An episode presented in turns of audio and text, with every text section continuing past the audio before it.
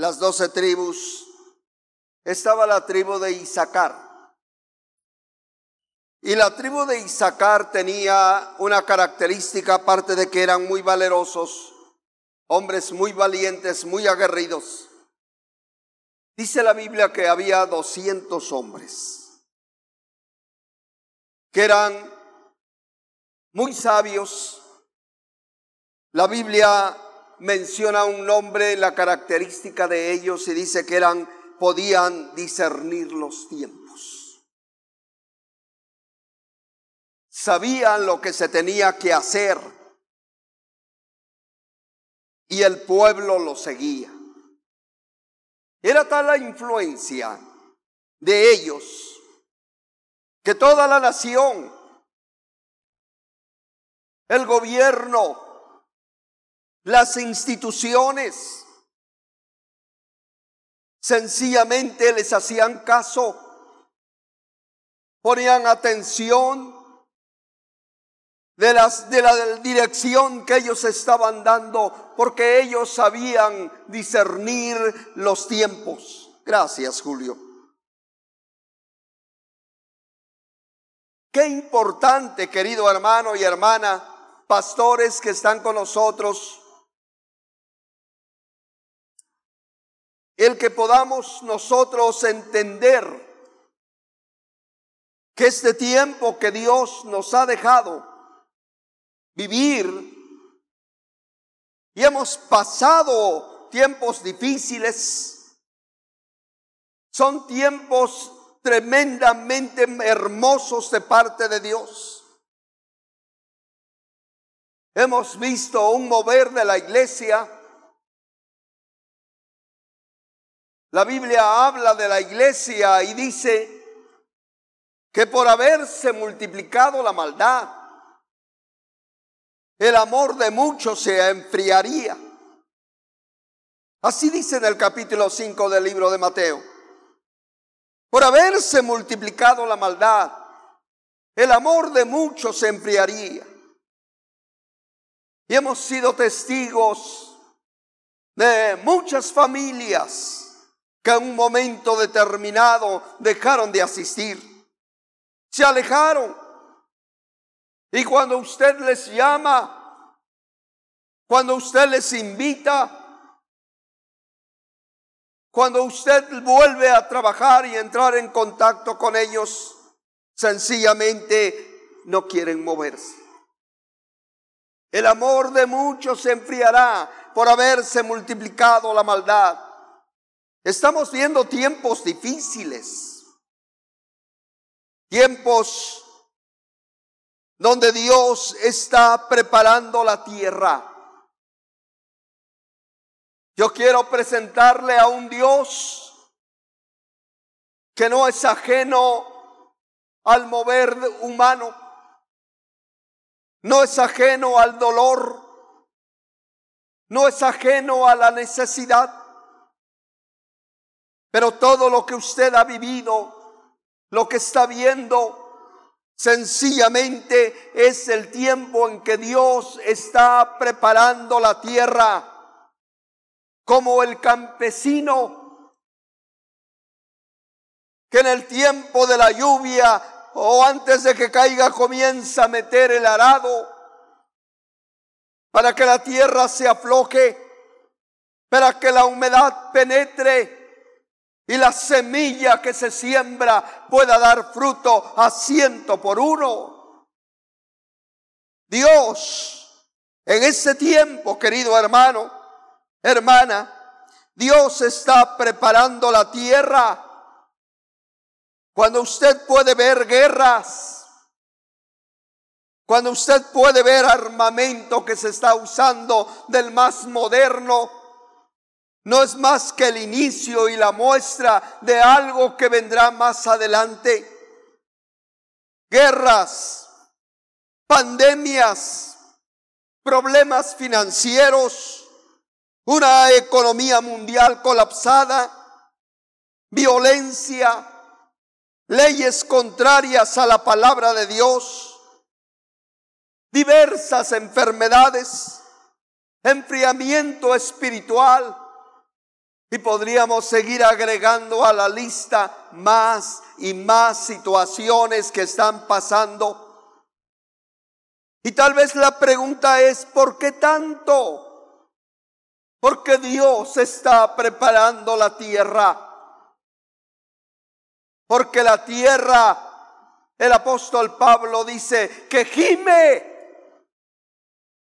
La tierra clama porque los hijos de Dios se puedan manifestar, porque la iglesia se levante, porque los hombres y mujeres que han recibido a Cristo en su corazón, podamos tener, querido hermano y hermana, el valor, como lo tuvo Pedro en aquel Pentecostés. Días antes estaban escondidos Días antes él había negado a su maestro, pero cuando el Espíritu Santo vino, la Biblia dice que él se levantó en medio de miles.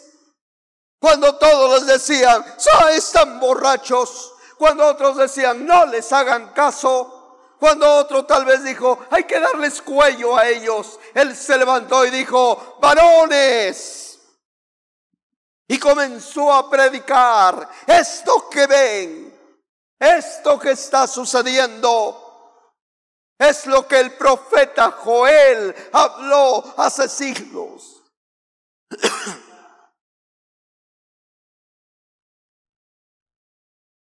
Qué importante es el valor. Dios está preparando la tierra. Tenemos que abrir los ojos, abrir el discernimiento como los hombres de Isaacar para conocer los tiempos de Dios y para poder saber que es un tiempo importante en el cual usted, usted tiene que levantar los ojos y decir, es el tiempo de mi oportunidad. Porque Dios tiene nuevos comienzos para los ministerios. Hay nuevos comienzos para la iglesia. La iglesia no se ha detenido. La iglesia se prepara. La iglesia avanza. La iglesia conquista. La Biblia dice, hablando el Señor Jesús, Él dijo acerca de la iglesia, las puertas del infierno. El poder del infierno no va a poder contra mi iglesia. Hace dos mil años Jesús, Él declaró que la iglesia es una iglesia poderosa, que es una iglesia ungida, que la iglesia tiene la espada del Espíritu, que es la palabra de Dios. Qué tremendo es que la iglesia está armada y a veces no lo sabe. Y dice, ¿qué vamos a hacer? ¿Quién sabe? Pero no, Dios nos ve como ese ejército que Él declaró hace dos mil años. Mi iglesia nunca, nunca será vencida. No hay poder que la pueda vencer. No hay poder que la pueda vencer. Tal vez usted diga, y si los, y si matan a los cristianos, pastor, Jesús lo dijo. No temas al que mata el cuerpo. Es lo único que puede hacer. Tienes que aprender a temer a aquel que puede matar el cuerpo y puede destruir el alma. Y ese es nuestro Dios. Por eso Él declaró, nadie, nadie los podrá arrebatar de mi mano. Nadie. Usted está bajo la protección de nuestro Dios. Démosle un fuerte aplauso al Señor.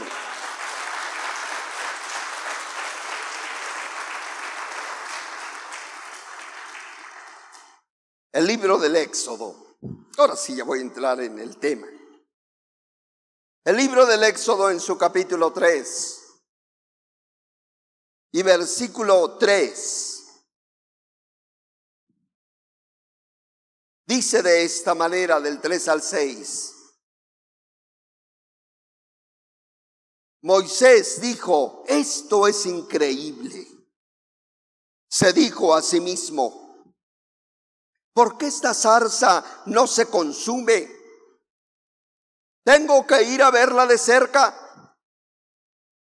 Cuando el Señor vio que Moisés se acercaba para observar mejor, Dios lo llamó desde el medio de la zarza. Moisés, Moisés, aquí estoy, respondió él.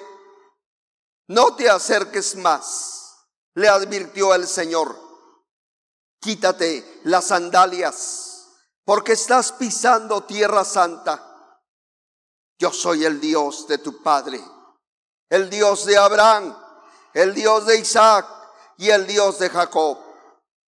Cuando Moisés oyó esto, escuche bien, cuando Moisés oyó esto, se cubrió el rostro porque tenía miedo de mirar a Dios. Qué escena tan especial.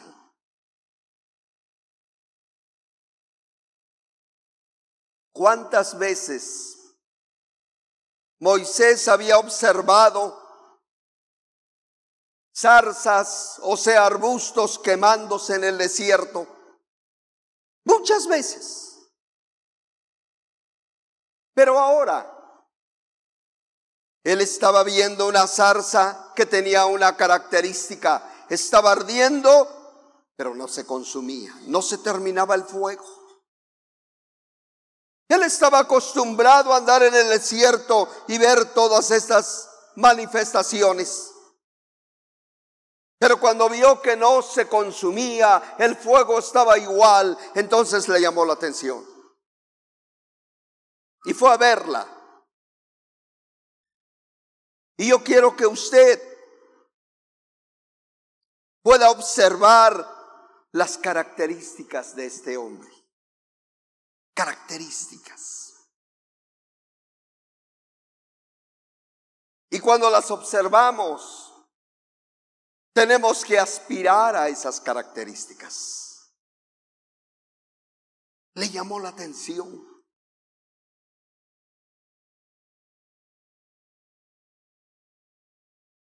Hace rato nos hablaron de Jonás. Tremendo Jonás.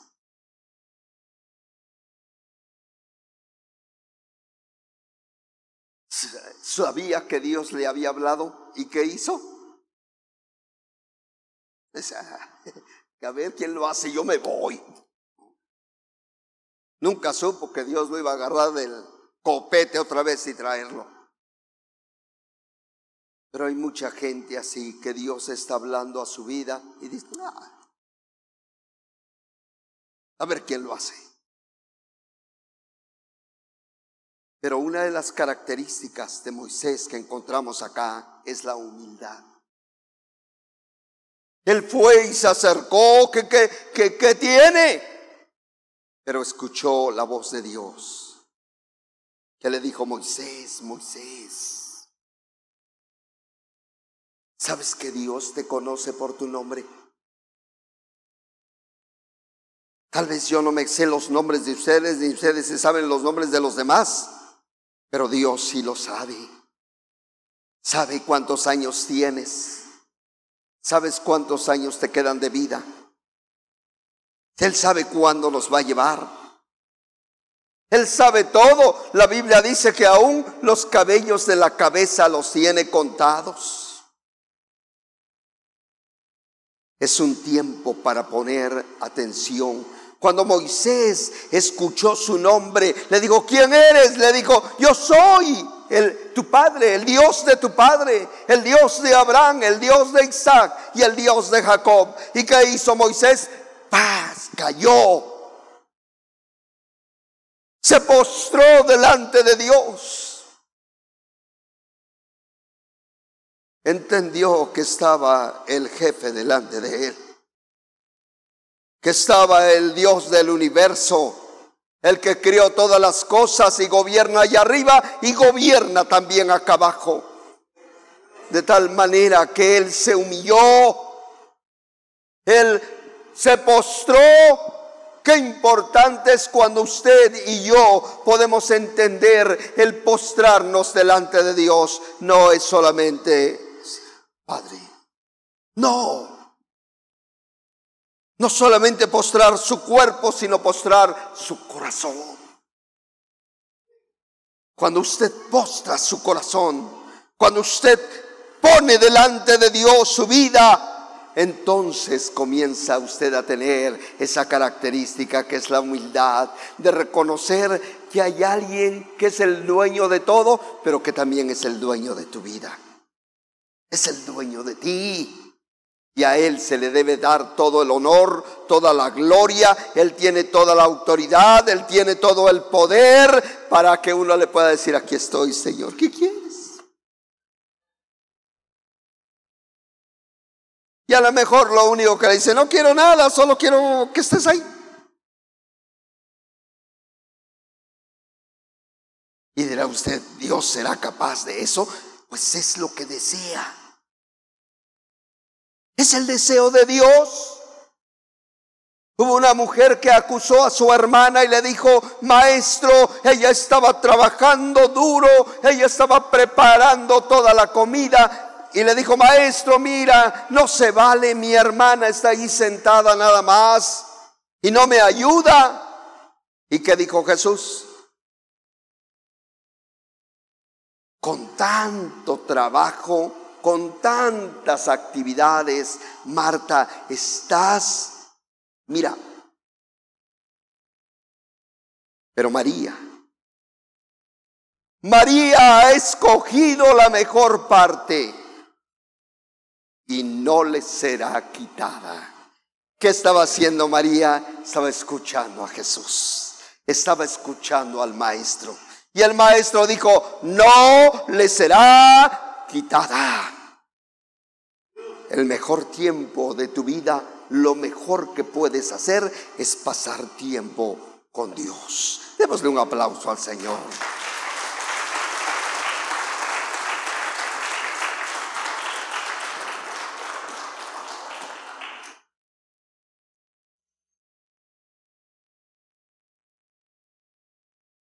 se avecinaba un cambio. Un cambio en la vida de Moisés. Él estaba cuidando ovejas, estaba con Séfora feliz, tenía familia, eh, de vez en cuando decía, cuando mi suegro se vaya, yo soy el heredero, ¿verdad? Pero Dios tenía cambios para su vida había cambios.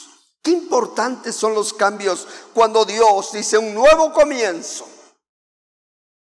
Dicen que la vida de Moisés se divide en tres épocas. La primera época del 1 al 40, los primeros 40 años, él estuvo en el palacio y él se creía el todo. Tenía poder, tenía dinero, tenía posición, tenía lo que quería. Los siguientes 40, de los 40 a los 80, él aprendió allá en el desierto que no era nadie. Pero los últimos 40 de los 80 a los 120, él descubrió el secreto que todos debemos descubrir. Dios es todo. Dios es todo. Verían cambios. Pero para entrar en esos cambios se necesita un corazón humilde. Un corazón para reconocer a Dios. Fíjese qué cambios tan tremendos hubo en la vida de Moisés. Y yo quiero hablarte de algunos ejemplos, cómo son los cambios. En el libro de Génesis, capítulo 26, versículo del 12 al 14,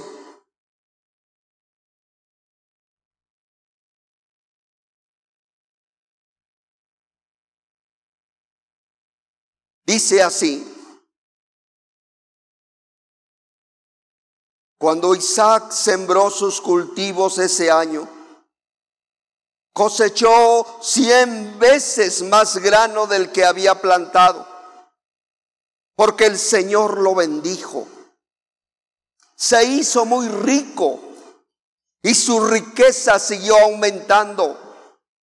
Adquirió tantos rebaños de ovejas y de cabras, manadas de ganado y siervos, que los filisteos comenzaron a tenerle envidia.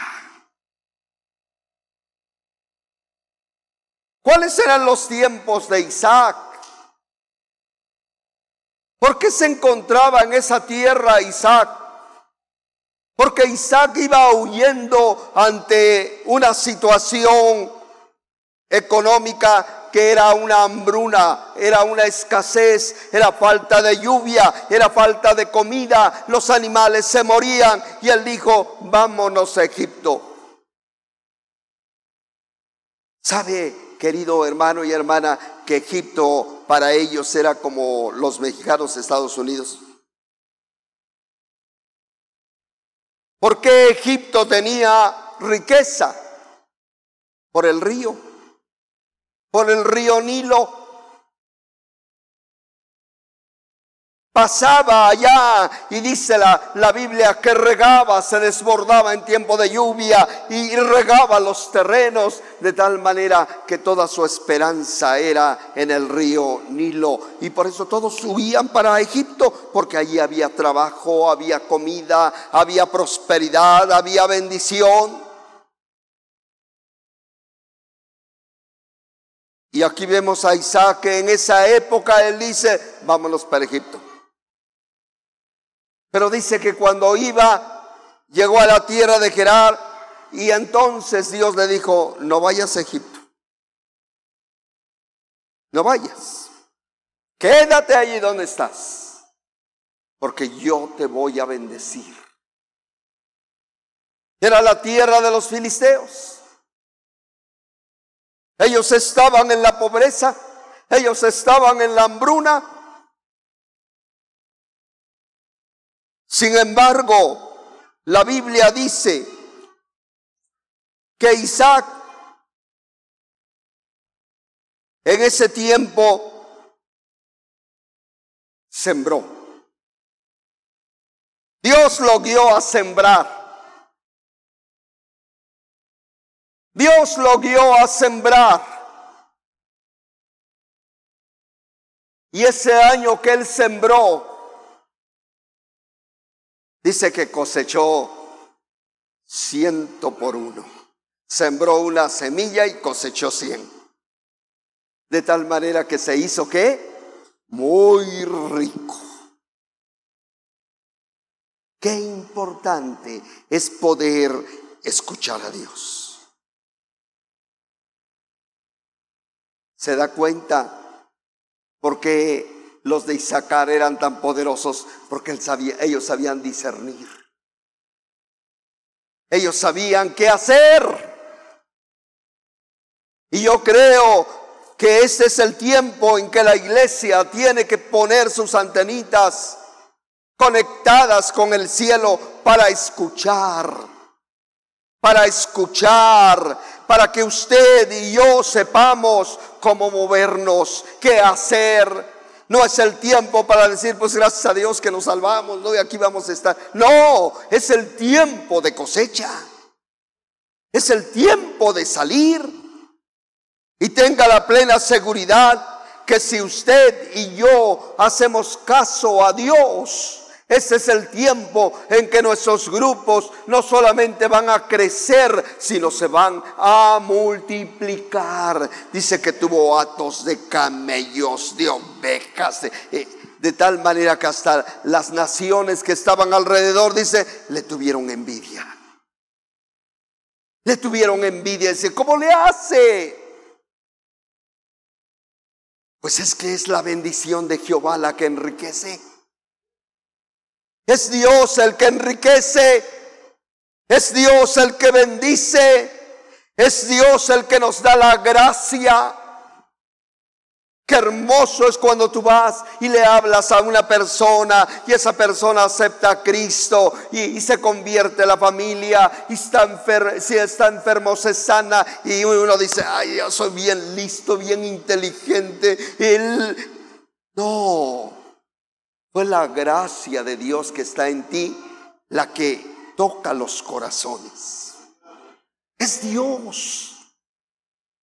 Por eso esa característica de Moisés es la humildad. Saber que no soy yo, que no son mis estudios, que no es esto, que no es lo otro, no, es Él. Jesús dijo, hablando de eh, un, estudio tan hermoso en el capítulo 15 de, o 5 de, de Juan, sin mí, nada pueden hacer. Sin mí, nada pueden hacer. Es con Él como somos más que victoriosos, como dice San Pablo. En Cristo somos más que vencedores. En Cristo. Y cambió, cambió la historia de Isaac. Cambió su historia porque en tiempos difíciles, en tiempos complicados, en tiempos de necesidad, en tiempos de peligro, en tiempos de violencia, él pudo escuchar a Dios y le dijo, siembra. Y dice que sembró. Sembró. Y dijo, bueno, si hay que sembrar, nadie siembra porque no llueve, pero yo voy a sembrar. Dios dice que yo siembre. Nada más. Tal vez muchos dijeron, este hebreo está medio loquito, está sembrando y no llueve. Pero que vieron cuando de repente comenzó a llover y comenzó la humedad y vieron sus cosechas, dijeron, caray, se hizo el varón muy poderoso. Muy poderoso. Se dieron cuenta que Dios estaba con él tiempos difíciles. Vamos al libro de Génesis 4:4.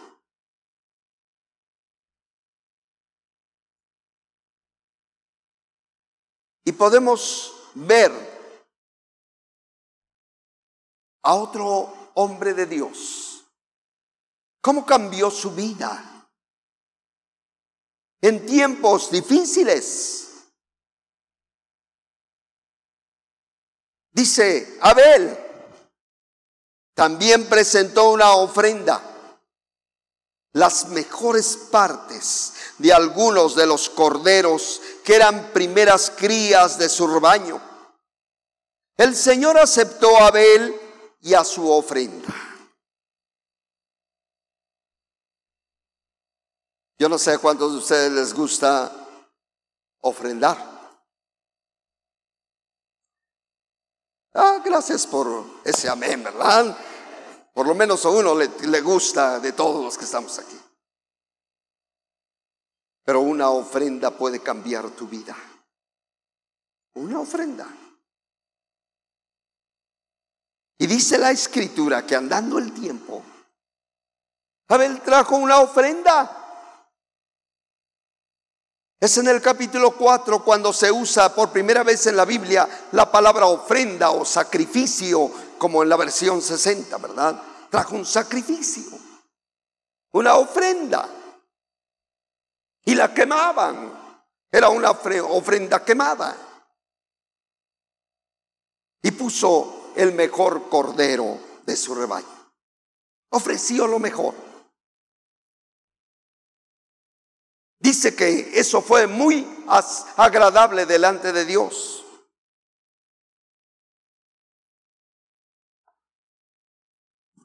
¿Por qué fue tan agradable? El siguiente versículo dice que, que no le agradó la ofrenda de Caín. ¿No cree usted que Caín llevó la mazorquita más chiquita, la calabaza media podrida? Eh, no llevó de lo mejor. Él era campesino, él ofreció lo mejor. Pero hay una diferencia que dice, la ofrenda de, Abel agradó a Dios, la ofrenda de Caín no fue agradable. Y ya sabemos las historias. A Abel le rompieron la cabeza y le dieron cuello, ¿verdad? Y Caín fue desterrado, fue deformado en su rostro.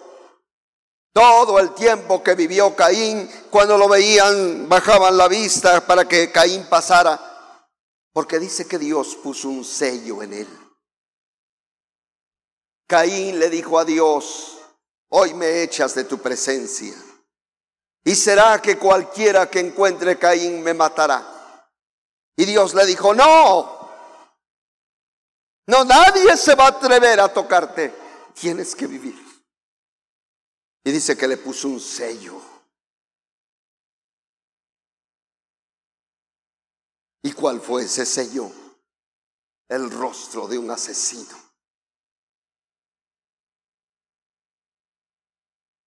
De tal manera que daba temor. Yo no sé cuántos han tenido alguna vez encuentros con asesinos. Cómo se deforman.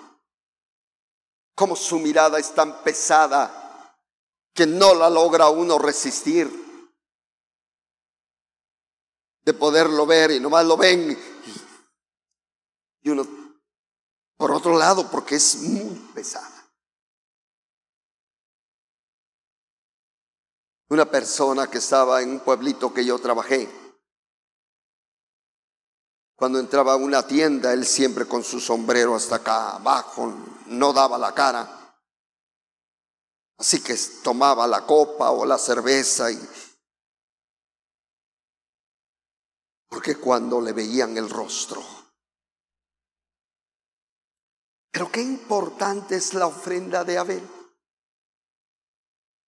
La Biblia habla de esta ofrenda y vamos al libro de Hebreos, capítulo 11, versículo 4. Hebreos, capítulo 11 y versículo 4.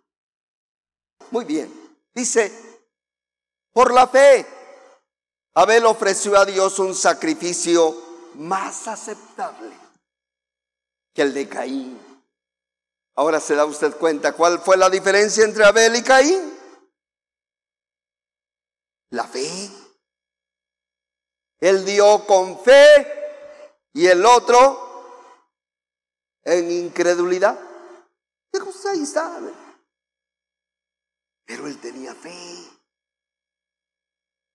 Y aunque no hay tiempo para hablar en qué estaba basada esa fe, pero sigue adelante y dice, por lo cual recibió testimonio de ser qué? Justo. Recibió testimonio de ser justo, pues Dios aceptó su ofrenda y por la fe Abel, a pesar de estar muerto, habla todavía. Qué tremendo es el sacrificio, ¿se da cuenta? La ofrenda todavía habla.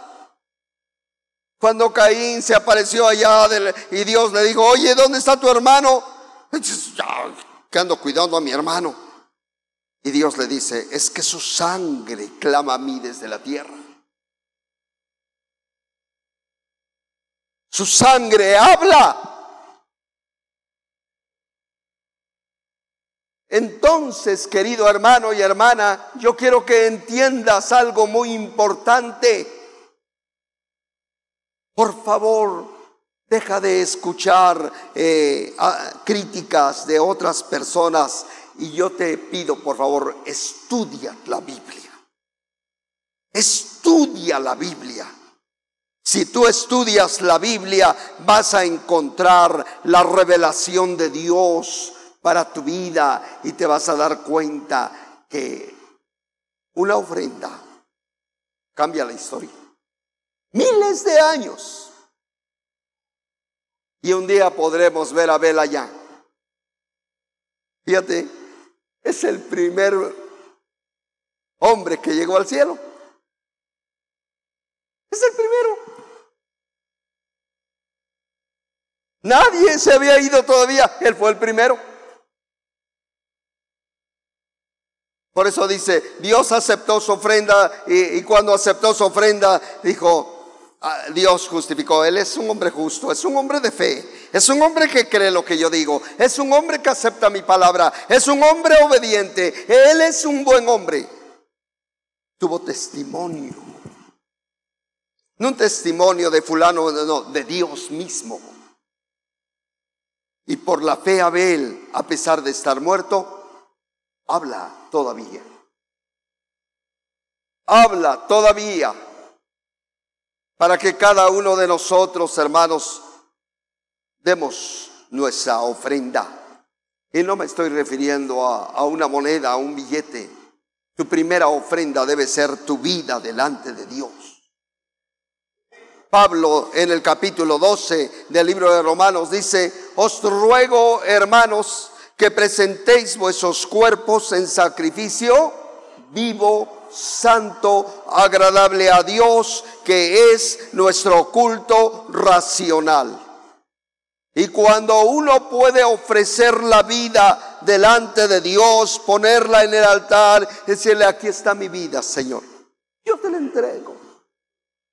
Entonces entregas todo, entregas familia, entregas trabajo, entregas cartera, entregas todo, porque todo eso es tu vida. Y Cuando Dios te pide algo, no tienes problema, porque ya lo rendiste.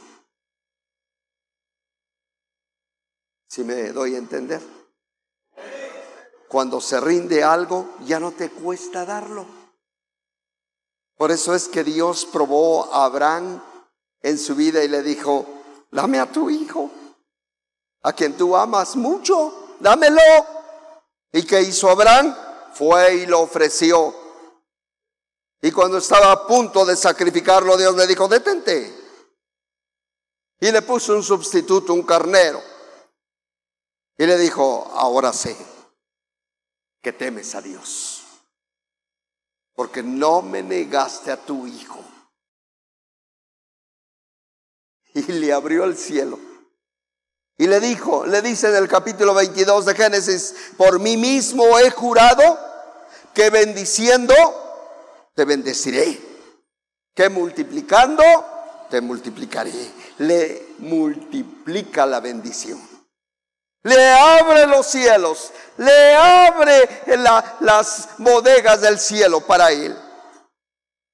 Sencillamente por un sacrificio por una ofrenda.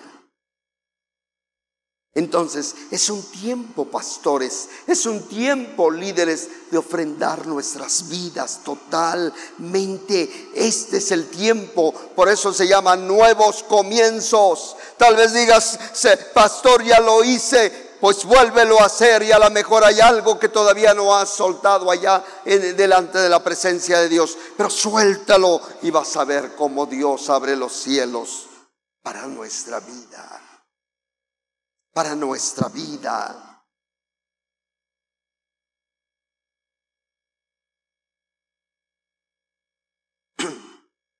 En el libro de los Hechos tenemos otro ejemplo. Capítulo 10 y versículo 4 del libro de los Hechos. Voy a leer desde el versículo 3.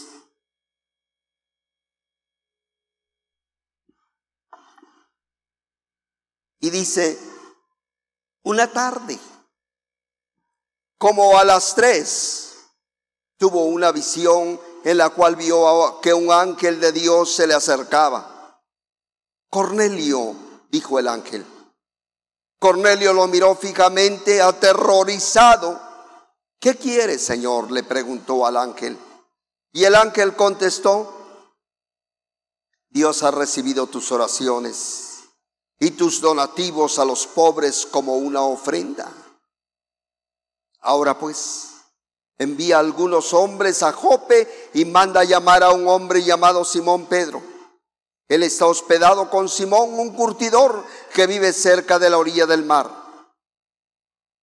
El mensaje.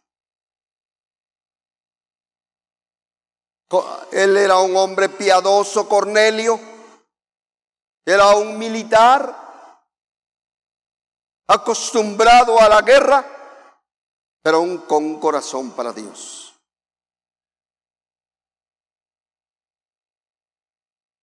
Yo no sé lo que le pedía, solamente lo intuimos a través de lo que pasó. Tal vez estaba orando, Señor, ayúdame. Señor, yo quiero estar contigo. Señor, quiero ser agradable delante de ti. Y Dios le responde con un ángel y el ángel llega y le da instrucciones. No le dice cómo, no le responde, solamente le da instrucciones y le dice, manda traer a un hombre que se llama Pedro. Le da la dirección, le da el lugar, en la población, le dice todo, dónde se está hospedado, qué hace, y le dice, mándalo a traer. Y él te va a decir. Qué importante es cuando usted pide a Dios, cuando usted ora a Dios, cuando usted tiene una hambre por Dios y también da sus ofrendas. Porque con esta oración, fíjate lo poderoso que es la oración, se mueven los ángeles. Yo no sé cuántos de ustedes le han ordenado a un ángel alguna vez algo, pero yo tengo una experiencia de, de un ministerio. Y resulta que mi esposa tenía un perrito que llegó a querer mucho. Era un pedacito de... Y, y un día ese perrito se perdió, se dejó abierta la puerta y mm, cualquiera le hacía así. Los fresh, ya saben, y ahí va el perrito, se fue, se perdió. Y ahí nos tienen a todos en todo el fraccionamiento buscando al famoso Drupi. Nadie había visto a Drupi. Se puso a llorar. Imagínense cuánto lo quería. Creo que lo quería más que a mí. Se puso a llorar. Al otro día sí estaban sus ojos hinchados. Y que llega un ministerio que estaba aquí en Oaxaca nos hicimos amigos y llegó y la ve con esos ojos rojos hinchados. ¿Qué le pasó, hermano? Y me vio a mí, ¿no? no le yo no hice nada. No, dices que se perdió mi perrito. ¿Cómo que se perdió? ¿Cómo se llama? Ah, dice, pues vamos a orar. Y vamos a mandar al FBI del cielo que lo busque. Ay, yo me agaché, el FBI. Si va a ver cómo va a aparecer Drupi. Y oró, hermanos. Y dijo, Señor, manda al FBI del cielo a buscar a Drupi. Y tráiselo otra vez aquí a mi hermana. Terminó, nos despedimos, salimos ya listo. A los dos días me llama mi esposa por teléfono y dice, ¿qué crees? ¿Qué le digo? Apareció Drupi. ¿Cómo? ¿Quién te lo llevó? Dice, unos perros. Tres perros grandotes llegaron custodiando a Drupi y con las colas comenzaron a azotarla el portón de la puerta. Y digo, ¿quién no? Y, subieron a ver. Y cuando abren la puerta, Drupi entra. Ven a los tres perros y los tres perros se van. Nada más lo llevaron. ¿Se ha usted dado cuenta que a veces no hemos aprovechado el poder del cielo? Porque la Biblia dice en Hebreos capítulo 1, versículo 14, que los ángeles son espíritus administradores para los herederos de salvación. Muchas veces ante el peligro, muchas veces ante, el, ante la delincuencia decimos, Señor, eh, háblale al, a ver si nos mandan una patrulla, ¿verdad? Que, que vengan a cuidarnos. Cuando podemos usar el poder del cielo. El poder del cielo. No está mi hermano presente, pero me ha dado permiso para contar a veces esta historia. Un día entraron a robar a su casa. Aquí está su hija que sabe la historia. Entraron a uno, lo encañonaron, ellos no estaban, nada más el hijo. Le quitaron las llaves, abrieron todo. Es nuestro tesorero. Y de repente los ladrones salen corriendo, o el ladrón sale corriendo y le dice a sus cómplices, vámonos. Dice, ¿por qué? Con las pistolas, ¿verdad? Es que ahí está un vato y está armado hasta los dientes. Dice, pues le vamos a dar, no nos va a dar, dice, vámonos. Era un ángel. Por esa palabra vato, a lo mejor eran del norte, ¿no? porque son los que usan esa forma de hablar. Qué importante, querido hermano. Los ángeles dan instrucciones, los ángeles cuidan. La Biblia dice, el ángel de Jehová acampa alrededor de los que le temen y los defiende. Y los defiende. Llevó el mensaje, llevó el mensaje. Manda a traer a fulano y él te va a decir lo que tienes que hacer. Llegó Pedro, le predicó y se levantó la primera iglesia gentil. Antes habían predicado a puros judíos, ahora estaba allí para iniciar el trabajo en la iglesia gentil, hermanos. Qué importante es poder decirle, Señor, ya estoy acá, ¿para qué otro lugar? Y van a venir las instrucciones. Y vas a darte a ver las oportunidades que Dios tiene para que puedas sencillamente trabajar y extenderte al norte, al sur, al este, al oeste. Ese es el propósito de Dios para nuestras vidas. Que no te quedes anclado en un lugar. Hay un mundo que está necesitado. Que clama porque se manifiesten los hijos de Dios los pastores, los predicadores, el liderazgo. Haga hablar de nuestro amado Salvador. Quiero hablar de este otro ejemplo más y estoy terminando. Génesis 8:20. Dice la escritura, luego, luego que salió del arca Noé, construyó un altar al Señor y allí sacrificó como ofrendas quemadas los animales y las aves que habían sido aprobados para ese propósito. Al Señor le agradó el aroma del sacrificio y se dijo a sí mismo, escuche, nunca más volveré a maldecir la tierra por causa de los seres humanos. Aun cuando todo lo que ellos piensen o imaginen se incline al mal desde su niñez.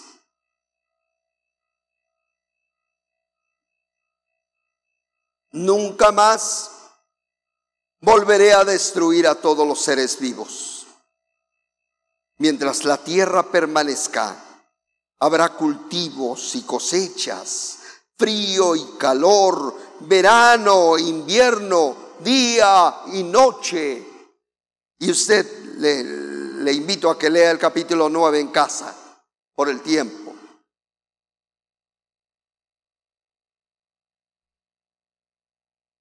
Se había acabado el diluvio. Ya tenía un año de que había pasado el diluvio. Ahora Noé, después de un año, la tierra consumió el agua. La Biblia dice que Dios hizo pasar un fuerte viento y disminuyó las aguas que estaban sobre la faz de la tierra. Y por fin, después de un año, Noé puede salir con su familia. Y lo primero que hace es preparar un altar y ofrecer un sacrificio. Dile al que está a tu lado, es tiempo de ofrecer sacrificios. Eh, por favor, no esté pensando en la gallina favorita, ¿no? Y diga, ¡ay, mi gallina! No, no. No se habla de sacrificios de animales. Recuerda, es tu vida. Amén. Señálale, es tu vida, amigo, dile a mí, es tu vida. Dice la, la Biblia que Noé y ahí sacrificó como ofrendas quemadas, o sea, quemó al animalito, los animales y las aves que habían sido aprobadas para ese propósito. Y al Señor le agradó. Repita conmigo, y al Señor le agradó. ¿Sabe que usted como yo podemos agradar a Dios? Que diga, caray, ese es mi hijo, man.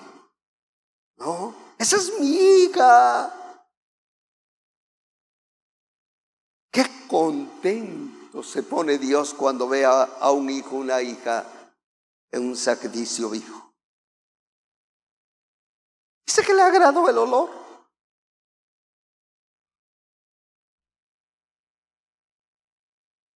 A mí me gustan los perfumes eh, así que huelen sabroso. Y yo creo que a todos.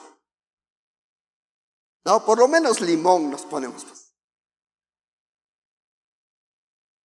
Pero fíjese que siempre queremos oler bien. Y en el Nuevo Testamento Dios nos habla que somos, debemos ser un olor agradable a Dios por medio de Cristo.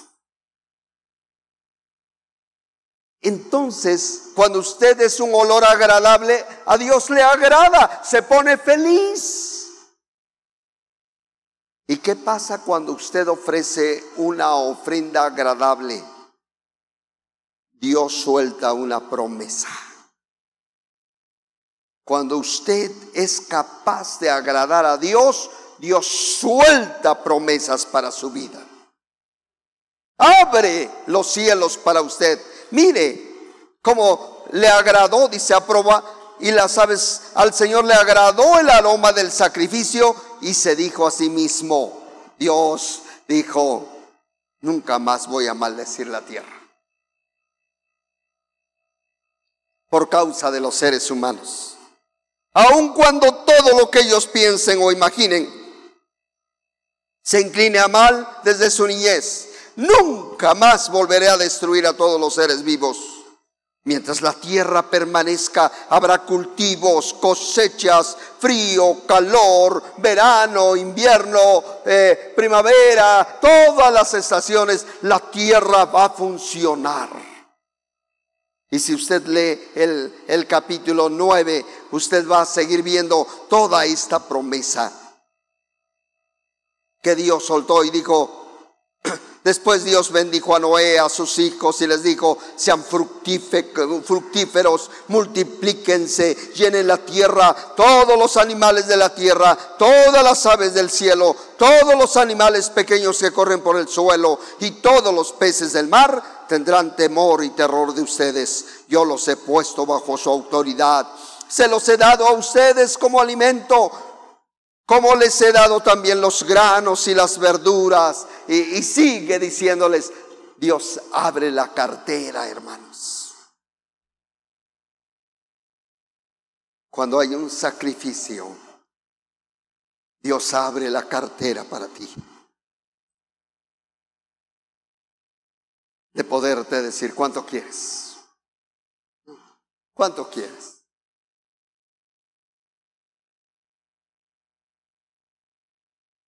Y tú tal vez le digas, pues hay unas cinco toneladas de oro, Señor. un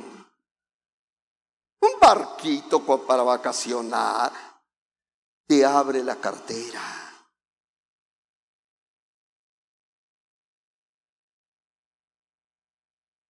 Yo quiero que pensemos de otra manera en nuestro Dios.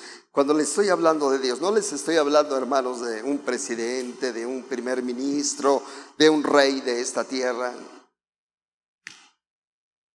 Se nos fue Chabelita y se nos fue. Se acaban los reyes. Les estoy hablando del que vive para siempre. De aquel que dice, yo soy el mismo ayer, el mismo hoy y el mismo para siempre. Dale un aplauso fuerte al Señor con todo tu corazón.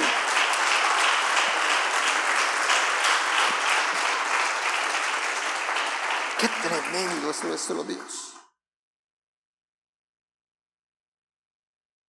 Y sabes que la Biblia dice que vive, vive dentro de ti. Y a veces decimos, sí, Señor, no vais a dejar. Y dice, sí, aquí estoy, oye, aquí estoy. Pero a veces andamos tan distraídos. es un tiempo de nuevos comienzos.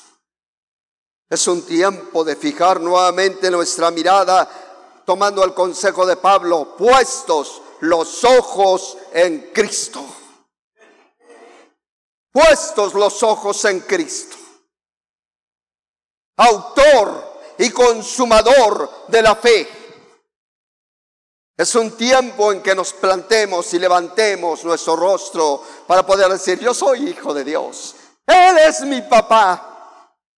Lo que yo necesito en el ministerio lo que necesito, eh, Él me lo da. Lo que necesito en el trabajo, Él me lo da. Lo que necesito en casa, Él me lo da. Todo lo tengo en Cristo Jesús, el Señor nuestro. Él es, hermanos, donde tiene que estar nuestra mirada, porque este es un tiempo de cambios, es un tiempo de conquista, es un tiempo para cambiar la paz de la tierra el profeta escribió, porque la tierra será llena del conocimiento de Jehová.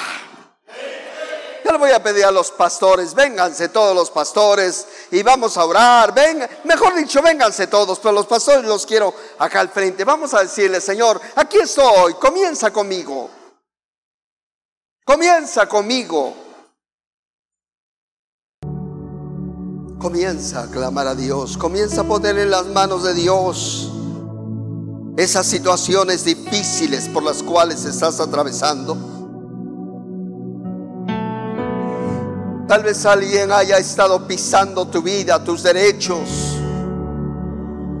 Tal vez haya, alguien haya estado hablando mal de ti, mal de la iglesia.